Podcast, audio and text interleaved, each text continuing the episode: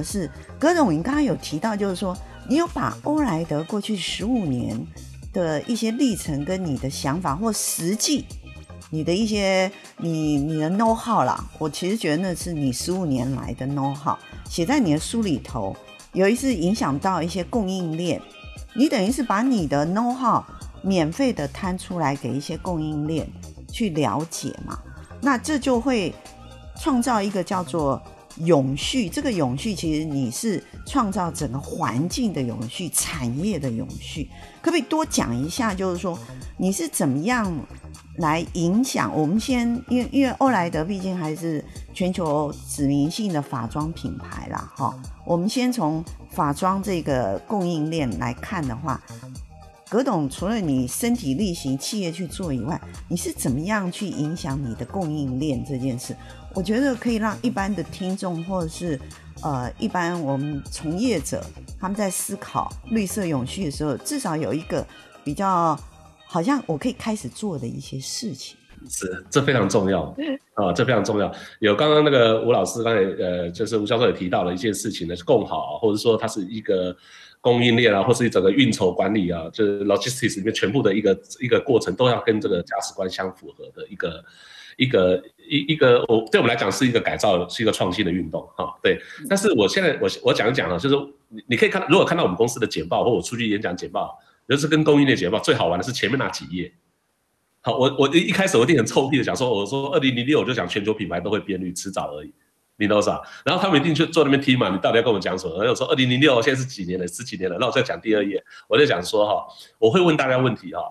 我就说，我说到二零二零年，我那时候在二零零六的接受的采访，二零六，我说就是十五年以后，说到了二零二零年，我说你的企业、你的产品跟服务如果还没有变绿的话，我会问你，你还有没有竞争力？这是我十五年前讲的话啊。然后我说到了二零三零年，我会问你，你还存不存在？啊，然后他就是很好奇嘛，那时候就讲那个这么那么那么夸张的话，然后我再放到第三页简报，那我们再谈探讨了。我们先换掉角色，你可能是塑胶包装业，你可能是那个化学原料业，你有说，那你到了二零三零年的挑战是什么？你的产业会变什么？我是外行的，我从我消费者的角度观察的角度来跟你分享，我来跟他讲。那我们先来看汽车业、摩托车产业，你认为说我们现在几个老板坐在一起，我们来投资摩托车产业，你会不会投资汽油摩托车？他说不会。他说：“很，为什么？我说那你为什么不会？你看啊，第一个啊，空屋啊，然后老百姓反对啊，政府啊，法规啊，对不对？我说对啊，所以为什么会这样子？因为气候变迁，因为健康的因素，对不对？所以舆论造成效果。我们过去在念商学院的时候说，我们要做的发展跟产品要看我的 TA 是谁，我要满足我的 TA，对不对？满足他。可是摩托车产业根本就不是你的 TA 决定的，是在旁边不骑摩托车的人，甚至连正真的 TA 也不满意，还有就旁边站的人。”受健康受到影响，空气污染受到影响，影响到我们的生活，影响到我们的健康和下一代。所以政府法规必须不能把科学的数字当做耳边风，它必须要这些呃执行的方向。执行方向当然就是你产业要升级跟改变的时候。所以这很很清楚。所以在大陆很多城市一个礼拜就关掉了，广州从南边关到上海，关到北京都不准了。你现在大部分的一级城市都不准骑，对不对？都是。所以你你看看这个产业，我在讲电动车。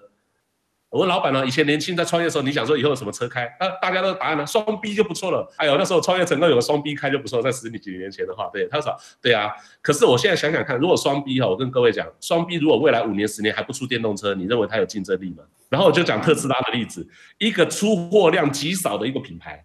出货量很少的品牌，既然它的市值是 Toyota，是全球最大出货量的品牌的数倍市值，你能想象吗？现在就发生了。你活着的时候，他创业，他还没有走诶，他已经规模那么大，你能想象吗？对，就是说，所以做对方向这件事情很重要。方向一个是将我们生存的条件，一个是你的竞争力，还有就是你真正对企业或者是对社会服务的贡献。因为如果你对社会、对消费者没贡献，你也没有存在的价值了，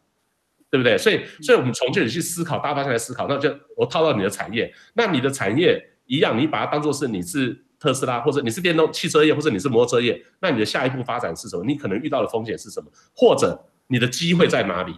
我就要套用另外一位老师讲的话，就是，那你也许你把它当做是你的第二个成长曲线，因为他们都会担心嘛。我现在好好的事情，我还有点赚头，我现在把关掉或改变吗？会不会带来更大的创新带来更大的灾难，加速 加速实实现那个噩梦。所以我说，但是你当做第二起涨曲线，因为那是一个你必须要现在要投入了，你现在必须投，而且投入我会我会看见你的发展。我我跟你讲，我带过几个好朋友哈，去哪里观察？我讲一个小故事，我带大老板哈去蹲在哪里？蹲到菜市场，去菜市场卖菜，然后你去看那个卖菜的哈，一排菜很多笼，只有一笼是讲它是那个有机的。不管不知道它是真有机假的不晓得，反正就看起来那个菜就是不太漂亮。然后呢，就是说，但是它是是是是就是小农他们自己种的来卖。然后说其他都是批来的，那个不不漂亮最贵。然后我就跟那些老板说，我们看到、在那黄昏市场，说你看哦，我赌那一篮先卖完。对，结果那个真的先卖完，最贵的先卖完。哦，你以前都跟我讲说成本优势啊，竞争优势，说那个旁边菜那么多，大不大家都在竞争，都批来，就那一个先卖完。你说为什么大家不会？如果你会让他信任，你觉得这个东西对他健康怎么有影响？他会从消费里面去实现他的想法跟价值价值观。所以，我我认为这件事情是在这个社会是已经有机会了，而且是是被认可的。那我从电动车讲到菜市场买菜，我不是说你要为欧莱德做什么，而是我你在这个塑胶产业的供应链一环，如果你现在还是在一般传统的塑胶，你要跟中国竞争，跟未来的金砖四国竞争，你是竞争不过他们的。如果你往更环保或更永续材料的发展，你是有机会的。我相信那些大品牌都会采用。哦，结果我其中一个供应商现在就被星巴克，星巴克，他本来五十万台币还要去跑三点半的，现在那个那个台塑和星巴克投资他二十几亿。嗯，就是我的供应链伙伴都是对，所以你看这个大的转变哦，是我去跟他把那个材料来运用在我们的产品包装上面。那时候很多人就讲说，那你的成本不是增加吗？所以。经营管理者还是要控制成本嘛，对不对？我的成这个成本增加了，可是我商业模式改变了，我有些东西费用不花了，我把它花在绿色转型上面，这就是我最好的，没有走传统的方式，而是让客户真正的认同，或是从我的产品里面去实现他人的除了生理需求和社会需求以外的更高需求，就是马斯洛理论的最高的他自我实现的一种想法，因为他的概念、他的想法、他的支持的事情，可以从这个产品消费里面去获得。所以我们在想说这件事情刚好在这个社会是有意义。然后呢，从开始做，我们在这个做这个之前，在走绿色之前的四年是做代代理品牌而已，真正自我品牌就开始做绿色。这十五年时间，跟吉娜和吴教授报告，我们是赚钱的，而且越赚越好。COVID-19 赚最多，同业都惨很惨，我们是直线上升。大家的反思就越支持。我认为这个时代大家应该要掌握住，就我我举的这个大家比较看到的就是，我们看别人产业都看得很清楚，看自己产业都看不清楚嘛啊，所以所以我会把分享给我的这些就是说，那你要不要跟我做？我请老师，请教授，然后请我可以申请一些计划，然后我们大家一起来完成这件事情，然后我们就产生了这个很多事情，所以很多的新材料还有循环模式，我们产生的所谓的生物循环系统、工业循环系系统变成循环经济系统，都是我们把它建构起来。呃，建构起来那个系统越来越大，越来越大，越多人，然后最后希望变成一个社会循环。所以我们做这件事情的时候，我觉得，我觉得你看我讲话就很激动，对不对？因为 因为我觉得他是跟很多老板讲说，这这是你成长的机会，就好像你是一个汽油车，我在跟你讲说你要往电动车发展了，我说这是你一个成长的机会，我说不，我说错了，这可能是你跳跃的机会，还 不止成长，应该是跳跃来讲。对啊，我说你应该尽早投入这个方向，绝对是。绝对是对的，而且你你既然要做这个产业你就好了，你不应该在研究汽油引擎，你要研究电动马达的系统的动力系统，所以你的材料应该想永续的材料，好的那的系统，所以我想产品、服务、工厂、供应链，我们全部都一起来，所以我就最后就变成了，其实一开始没有那么聪明的，吉娜真的，我们是笨小孩出生的，我们这时候就写，我我有一个方法可以跟各位创业者分享，写问号。你既然不知道大答案嘛，就写问号。那问号时间，大家动脑就问号。反正我们那时候做什么也不，一开始做什么也不赚钱，做越多赔越多，干脆改造是最重要的事情。就是什么才是绿色的产品？推翻自己的定义，把边界三模糊化，重新定义什么是真正的绿色产品跟绿色服务。一个绿色的企业、绿色的工厂，怎样才是？然后把它用在这里。那过去也有人跟我会辩论啊，说你成本变高，竞争力就失去一大半了。我说你的成本一直都在。只是你是由社会承担，或是河川里面的鱼来承担，最后回到你的餐桌上，是空屋来承担，就影响到是你的孙子。对，就这个现象越来越明显了，就是这样这样的一个循环会回到来，你越来越明显了。所以，当你的消费者知道河川的污染是你制造的时候，你可能一个晚上就垮台了，那也是你的风险。对不对？当你使用你用童工去制造布料、衣服的时候，或制造，你可能就会受到你的消费者对你的抨击，你可能。百年辛苦经营的企业都会面临风险，所以它必须进行所谓的供应链管理。我想都是我们企业经营者新面临的挑战，但是刚好也是你的企业跟价值观跟表态，你必须要做的事情。那个可能是在在平稳之下，你可能必须是建构一些事情，所以就变成呃永续发展，就是我们讲永续这件事情，刚好都涵盖了所谓这一方面。呃，所以所以我是呃跟大家讲，它不是一个责任而已，它是真的是一个机会，而且你必须要永续发展，你必须要经。去去把它做好，你你甚至把它做成，呃，又创新加入以后变成竞争力，它是自己获利，企业获利。那我刚刚应该扣到我刚刚最后一个第一题的时候，我要讲一件事情，我把它结尾一下，就说你企业的成功获利当然是你要自己生存，就像我们欧莱德就死不借钱，也可以获利。我要形成一个，我们有个企图，我们想要如果像这样的企业能够生存，能够自我发展，能够把朝着我们的路理想去发展，我觉得我自己觉得我会鼓励很多青年的创业，或是现在。的企业想要转型的时候，勇敢投入，呃，我我会认为会鼓励到他们，所以我不一定是最大的企业，可是我的目标是作为是一个有影响力的企业，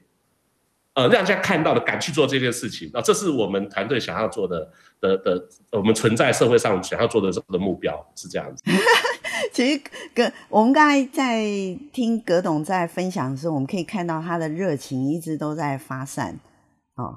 而且每一次，我我觉得就是葛董有一个非常强烈的人格特质，就是觉得是你该做，而且你会做得很好的事情的时候，葛董就一路往前冲，你就是一直往前走，哦，然后不会停的。我我真的认识葛董也是有超过十五，诶，有十五年了吧？哦，不行，这样把我年纪讲出来。好，我我看到葛董真的是从来没有停止过，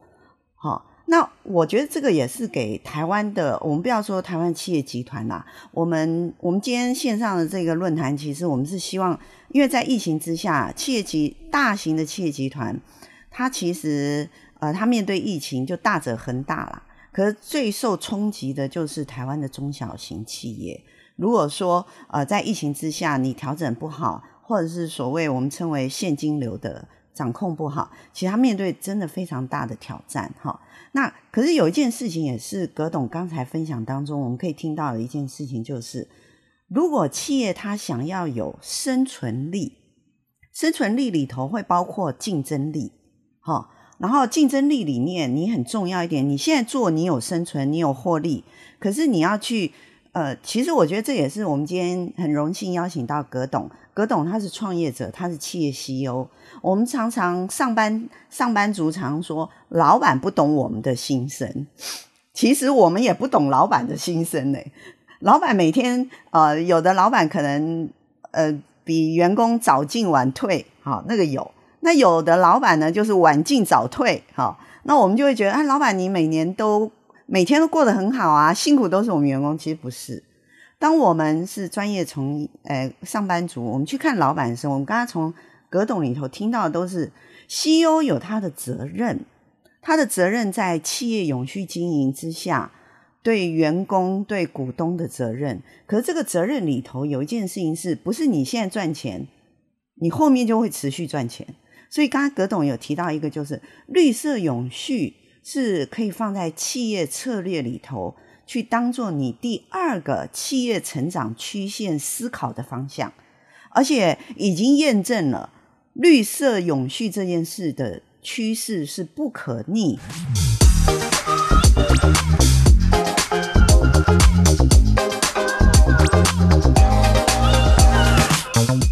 我们刚才有有讨论到，就是说。呃，葛董他有提到一个，就是企业永续经营之下，CEO 他怎么看待企业经营策略里面绿色永续，其实是已经是一个企业成长曲线里头很好很重要的一个选项。那我们现在是不是请我们吴教授也帮我们分享一下，你怎么看待这一个企业永续经营，尤其是企业获利这一块的看法？不要把就是说好像永续，或者是说你做企业社会责任的事情当做是一个成本的概念。如果是把它当做成本跟工具的概念的话，你第二条曲线永远不会出来的，而是把它当做是你的一个可以发展的机会点。那可是这个思维的转变，通常是很多发展很好的企业最最可能最不太愿意做的事情。因为如果我在我的舒适圈里面，我可以赚钱，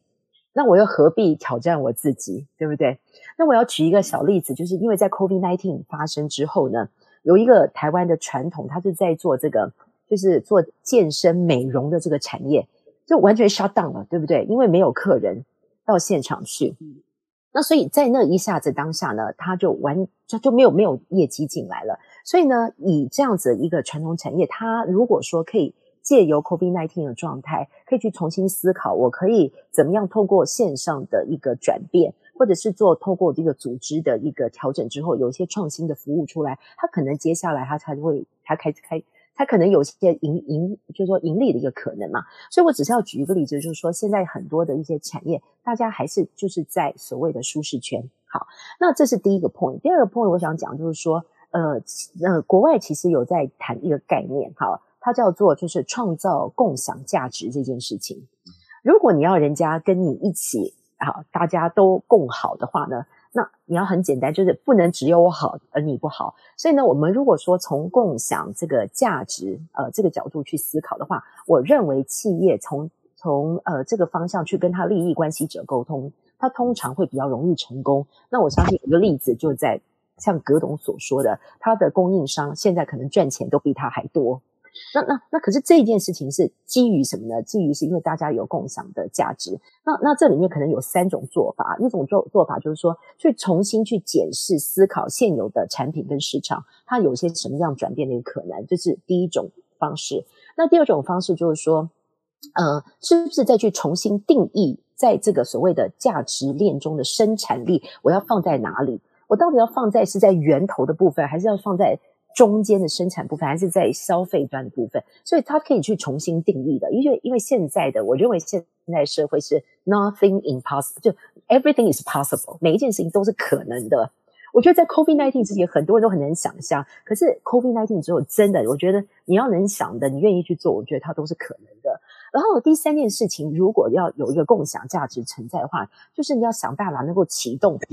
在地的聚落跟你一起发展。如果说你有在地的一群人，或者那个社区，或者是比如说产业聚落也可以，或者是社区居民也可以，那我可以看到我们现在很多台湾的这些社企，就是社会企业，其实都在被启动。那如果说有这三个方向，其实都可以协助，就是说企业经营者或创业者去思考，不是从自己的利益出发，而是一个。所谓的共享的利益的角度，那我觉得大家都有可能会找到一片天。那换句话说，以前那些老路，我不能说它完全没有用，但是在变动性这么大，而且疫情这么不稳定的一个状态之下，大家都要改变。那我想讲一个比较轻轻松的例子啊，给给听众听，就是呢，夏威夷对吧？夏威夷就是我们大家想象的哇，热带岛屿对对？然后呢，大家都是想去度假，可是呢，因为 COVID-19 之后呢。夏威夷人去去的人巨减，以前他们好像呃岛上人大概三百万人，观光客就有一千五百万人以上。你知道那个岛的负荷量多大？那所以呢，还有很多海底的珊瑚啊，这些都其实都有白化或者是很多的问题存在。可是因为 COVID-19 大家休息了，就赫然当地居民说，原来我们的沙滩，原来我们的海底是这么美的，大家才回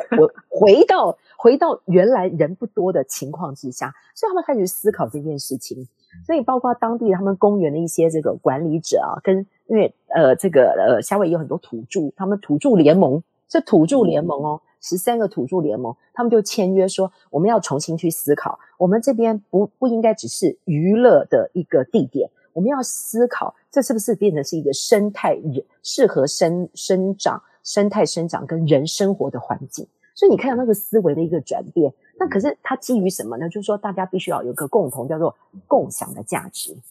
我我们谢谢吴教授刚才为我们分享了一个，也也是我们在疫情之下知道的一个改变，而且它跟所谓的绿色永续它也很有关系。虽然它是远在夏威夷哈，我们可以呃，今天其实我们第一个阶段我们所讨论其实就是绿色永续。跟所谓的企业永续经营的利益也好，或者说它经营的方向也好，它究竟有怎样的关联？我们从葛董刚才的分享，有一次从欧莱德这样的一个单一企业，它进而影响到它整个法装哈的这个产业的供应链，还有刚才我们听到吴教授所分享的，甚至是一个观光产业的改变。那我想，呃，除了这个以外，我们当然对于欧莱德还有一个非常好奇的地方，也是希望葛董可以告诉我们 分享一下，就是我们知道，呃，在疫情之后，每一个企业都在进行改变，可是。有变跟不变的地方，我相信绿色永续是欧莱德永远不会改变的价值观。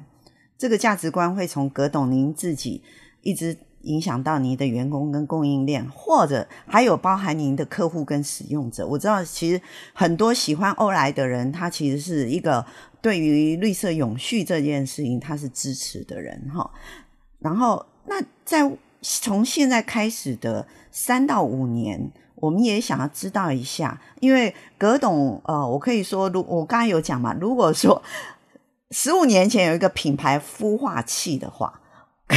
欧莱德就是一个最好的独角兽，跟目前最最棒的一个成果案例。那可是以葛董来讲，你几乎等于是一个拓荒者了，那你现在已经有一个呃，你所所在绿色永续这一块，你进到你的。影响力，然后也进到你欧莱德的社会跟地球有有影响了。那我想要知道未来你还想做什么啊？Alright Hell 到 Alright Home，这个其实是一个很大的改变。那这个改变可不可以帮我们也借这个机会让我们分享一下？因为其实这个也是回应刚才呃吴教授讲的，或者是葛董讲的所谓企业。成长曲线这件事，我相信这个应该是欧莱德的企业成长曲线吧？可不可以帮我们分享一下？碰下面以后，搞不好有 Alright Coffee，，Alright Alright Food，这就是也许越来越多。绿色永续就跟 Gina 讲的，就是我们的核心了啊，就是呃走这方面的创新，然后改变我们过去的一些呃供应产品跟服务的方式。呃，我们并没有定定说我们的洗发精要卖到。呃，或是或是我们的养发要卖到多少多少瓶，我们并不是这样定目标的，而是我们每年都定了一个想要改造的目标。我我讲去年好了，我讲实际的例子啊，去年我们就改造了一个牙膏。那个牙膏，你看，就是根本就不是黑的系列。那时候我们同仁蛮多反对，我们在讨论的时候嘛，就大家就说，老板剪头发剪到一半，然后你说那，比如说我是一个设计师，我帮那个吴思佳老师就是剪头发剪到一半，说，哎，我们要不要我给你推荐一个牙膏？哎，奇怪，你不是你不是剪头发剪没剪成，为什么要推荐牙膏？这个这个转变太大了吧？对，就是为什么我们想做这件事情呢？就是我们都是从生活的体验跟观察中，觉得说我们的技术跟我们的能力可以去改变什么事情。去翻转和改变什么事，这是我们的动能哦。所以，当我们公司为了要做原来的这个产业的时候，我们做了所谓呃植萃研发中心哦，投入很多研发设备，和和培养很多人才。那我们又做了台湾最早的 P2 实验室，哦，就就是各种东西我们都都做了。那有很多的专业人才，那我就想说，诶，那我们这些准备后，我们可以开始做更多的服务，我们就改造产品，改造这个产品呢。然后老板说，你你你要卖多少货？我说要不要做饲料？我说不用。如果这个就是最低生产要多少啊？生产出来后可以卖得掉就告诉卖，卖不掉我老板吃下来好了。我说我就想改造，因为我到世界各地旅行，我发现了，因为我们当初在做化妆品的时候，我们欧莱德在国际上很有名，就是我们最早在十五年前就是提议的洗发精里面有很多的，比如说塑化剂啊，很多的那些呃，我觉得高风险的物质，我认为是应该照现在的科技是可以排除掉的。那可以有替代的东西，不要再用那些来源了。那后来这个也被大家认可了，所以目前讲的所谓天然有机的洗发精都会用欧莱德做标准。呃，全球几乎都是用我们提出的那几个项目，大家就说我也不含这个，我也不含这个。这个风气是我们带领出来，在十几年前。对，现在已经变成大家的标准了哈，很多协会的标准。那么我现在想创造的就是牙膏，就是为什么？因为我们发现，像比如说很多像硫酸盐类的界面活性剂，这个我们不放在皮肤上，我们认为那个有很大对皮肤产生病变的风险。结果我们发现牙膏里面都有，呃，防腐剂大家讲有的防腐剂真的很糟糕，部分的防腐剂那不要再用，有风险。结果我们放在牙齿嘴巴里面，比如说三氯沙，然后我们就去查法规，说为什么这些东西要可以合法的放？有政府有规定浓度，可是。现在科学越发达，觉得如果你每天这样的话，风险是蛮高。然后我就发现那个法规一百多年来没有改，它是放在所谓的一般清洁产品，就是跟马桶清洁剂、跟地板清洁剂的管理法是一样，它就是一般商品属性。对，如果你是化妆品或食品法，会有更高好、更好的标准来帮呃健康把关。所以我就想倡议这件事情，提出改法规的请求。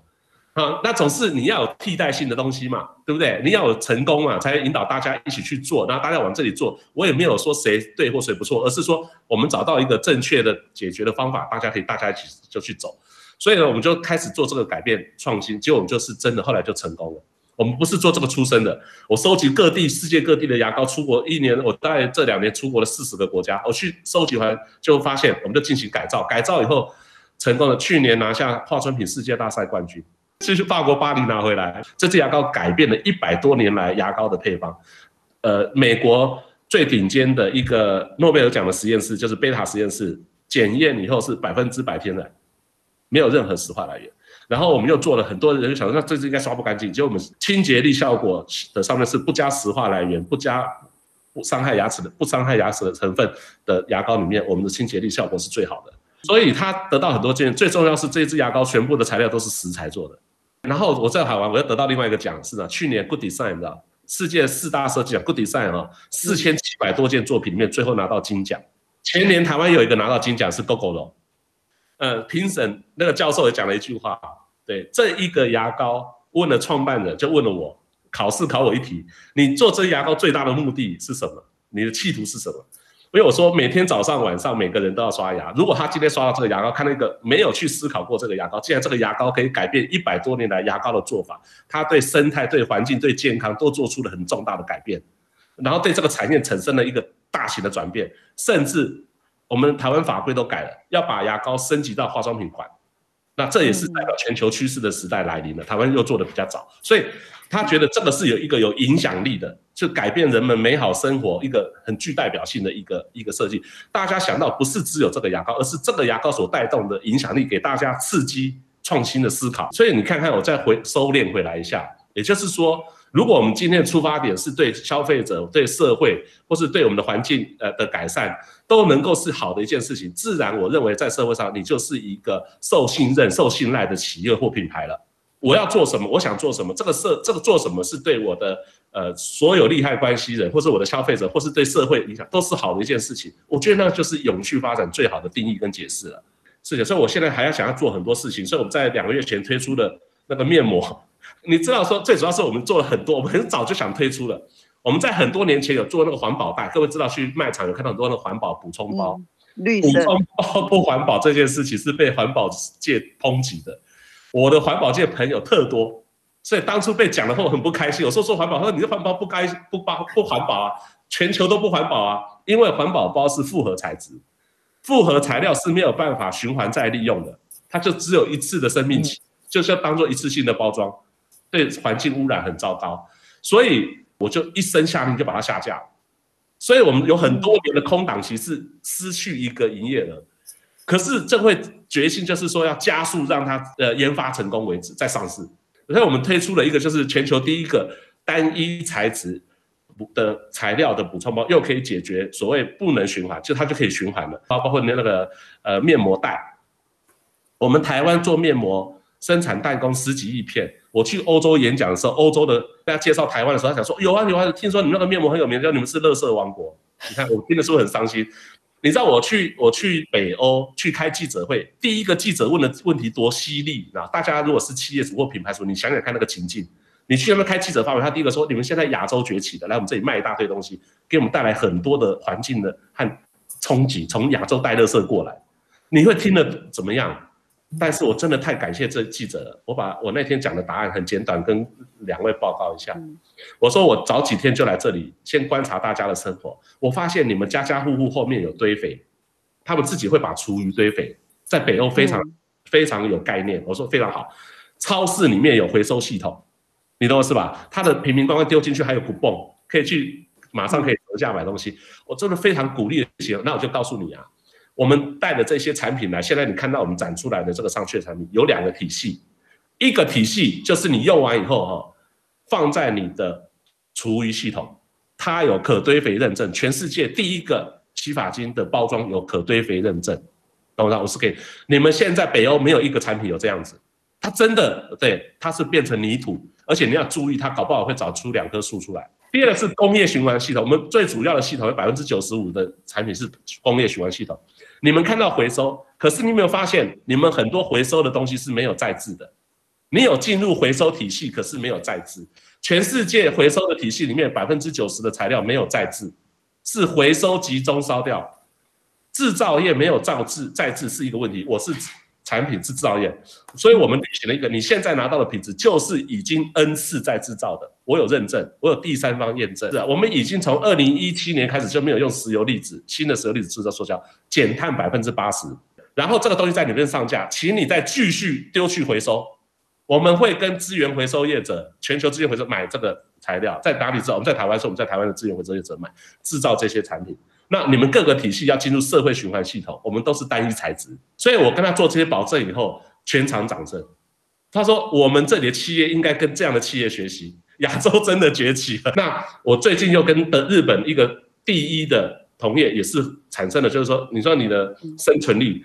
结果我哪有想到我可以跟日本第一的企业签合作？他也是因为奥运，你知道奥运的奖牌，刚刚讲那个奖，一个是奥运带动了大家对这件事情的重视，一个是他们跟台北市一样，超市卖的提袋要收钱了。对，对，所以所以讲讲到这层，不过到北欧最后还有一个臭屁的是，我们家家户户在路边拿垃圾等垃圾车。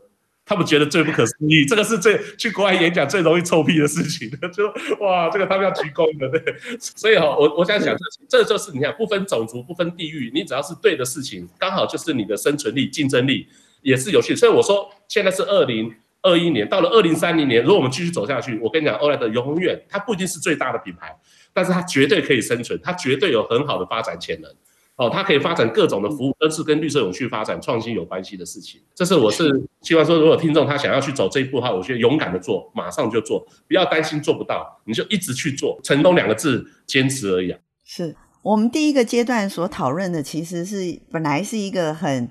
硬的题目，然后呢，又是一个很理性的题目。可是我们可以看到，因为欧莱德葛董他带领他团队用很感性的作为。所以他产出了一个虽然是一个硬的题目，可是我们却产出了一个非常丰富多元的一个讨论的结果。有一次葛董欧莱德的案例，其实我我这边可以啊，等下也要请教授帮我们做一个 ending。我这边先 ending 一下，就是我觉得呃，欧莱德他葛董，您一直给我们的感觉就是说，你们一直都在绿色永续上。去做企业执行，跟自己亲身去领导这个企业去带领往前走。可是呢，所表现出来给我们的感觉就是，其实你不是为了欧莱德个别的企业利益，你是为了这一个社会跟地球共享的一个价值。它的价值会影响到你的产业供应链，它也会影响到社会的循环，还而且是良性循环。当然。这样的社会循环，我们在下一个阶段的议题里头，我们会讨论。那再过来的话，就在这个议题里头，我们可以听到葛董他分享的一些他企业经营里头碰到的一些蛮有趣，听起来好像是一个有趣的话题哈。可是其实是一个很善善循环，我们称为善循环里头的工业循环里头产出的绿色永续的一个结果。好，因为你影响你的供应链。你影响了国外客户，他们对于呃，他也许只是跨产业，可他投入了这一件事情，希望来跟你一起合作这件事情哈。我觉得这个价值观，我我我现在反而觉得说，葛董，你们 All Right 的品牌，你们所给予消费者的不是一个绿色永续的产品，你其实给消费者跟你的客户叫做绿色永续的价值观。哦，这个也许是呃企业在永续经营上面应该要追求的目标。当然，这个价值观，刚才葛董有讲哦，它是赚钱的，它不是不赚钱的。所以，企业主来讲，这是一个好的选项。好，那这个是我今天就第一个议题上。呃，我自己简单的心心情的结语，我不晓得吴教授可不可以帮我补充一下？我我想再分享一个感想，然后这个感想刚好也是我两个月前我做了一个访谈啊，我访谈了那个呃香港最大的一个集团叫屈臣氏，那当然在台湾就是有很多屈臣氏，你可以看到这些连锁店，那他们其中有一块的呃业务是在做所谓的就是瓶装水，就是大家常买瓶装水。然后那那那时候我在做访问的时候，他们就谈了一个关键，就是他们在呃二零一五年的时候呢，就开始去思考瓶装水要怎么样去进行回收。那当然，对台湾来讲，因为台湾在这个呃，我们在教育的部分，或者是不丢垃圾不落地这个地方上面做的比较早。那可是，在香港这上面来讲是比较比较慢的，所以很多人他们在分类上面其实是不够到位的。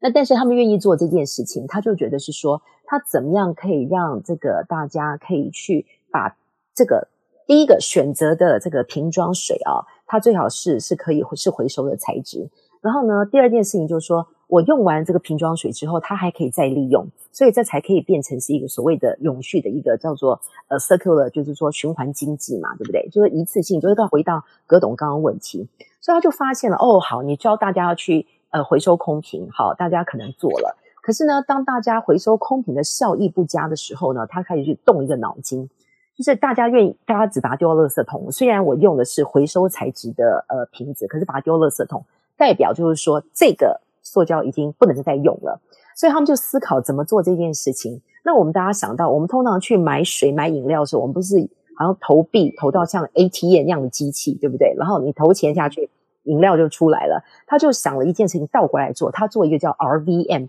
就是说你把空的瓶子投入回我的机器，然后呢，在你投入你投入机器之后，它有这个它有这个 panel 按钮啊，你可以选择你要拿回一块钱或两块钱。或者是呢，你要想到是你希望把这个东西捐给慈善团体，或者是社福团体，甚至环保团体，那你这个钱就给到他们去了。所以呢，后来很多人呢，他们就很开心，所以在卖场、在学校或者在一些那种公共区域，他们去设了很多这种所谓的回收机。你不是，你是投钱，以前是投钱拿饮料，现在是投瓶子拿回钱。所以他们就在香港开始做了很多这些事情，就做了几年下来之后，慢慢慢慢去累积到了一个所谓真正可以呃追踪到这个瓶子最后有没有被回收，然后回收之后又可以拿来再利用。所以呢，我就觉得说，从刚刚葛董讲这个东西就，就就让我思考到当初我在做这个访问过程。所以你要这里头有几个关键点，我自己认为，第一个是这个企业有没有真正的解决这个问题，还是它只解决了第一步，比如说环。就是补充包，还是补充包也是可以永续循环的，这是第一个。企业有没有真正解决问题能力？第二个呢，消费者有没有认知到这件事情对他来讲的意义跟价值？如果他可以感受到意义跟价值，他愿意驱动他的话，那这个部分他就会有更大的感染力，去影响这个企业更有力气的往前走，所以它就会变成一个所谓的善循环。那这个是我在这个地方呢，想要再分享一个故事，作为我这边的一个建议。谢谢，我觉得教授真的是呃很厉害，因为他已经把我们第二个阶段的要讨论的议题直接 抛个引言给我们哈，就是绿色永续是不是随手可及？绿色永续是不是随手可得？哈，那我们就在下一个阶段的时候，我们再请两位重量级的贵宾为我们分享。谢谢大家。